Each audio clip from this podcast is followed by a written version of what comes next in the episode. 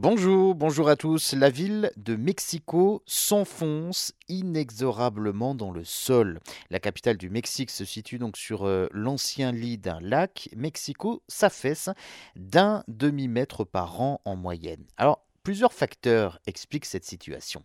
Un phénomène qui ne touche pas que Mexico, hein, puisqu'il y a un cinquième de la population mondiale qui est impacté, près de 635 millions de personnes d'ici 2040.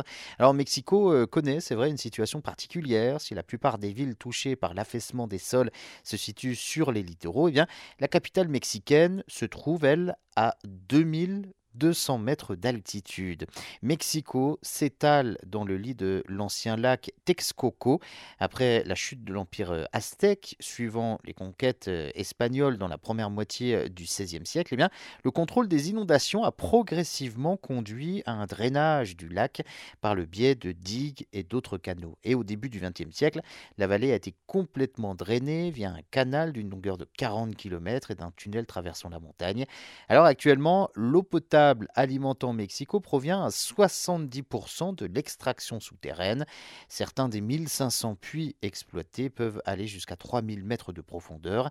Malheureusement, les importants pompages de ces 70 dernières années ont causé une incroyable baisse du niveau des nappes phréatiques. En plus, la ville de Mexico repose sur une couche d'argile et de sel de 100 mètres d'épaisseur, elle-même se trouvant donc sur une couche calcaire perméable. Alors malheureusement, depuis les années 1970, le ruissellement des eaux ne suffit plus à recharger les nappes phréatiques. Les eaux souterraines sont aujourd'hui plus profondes et l'argile se compacte progressivement. Actuellement, la, couche d'argile est compactée à environ 17%, si bien qu'il y a encore donc euh, une énorme marge. Selon les chercheurs, le compactage total devrait s'étaler sur 150 ans, entraînant donc un affaissement d'environ 30 mètres. L'affaissement des sols de Mexico est un véritable désastre. Aujourd'hui, l'eau des nappes phréatiques profondes est polluée.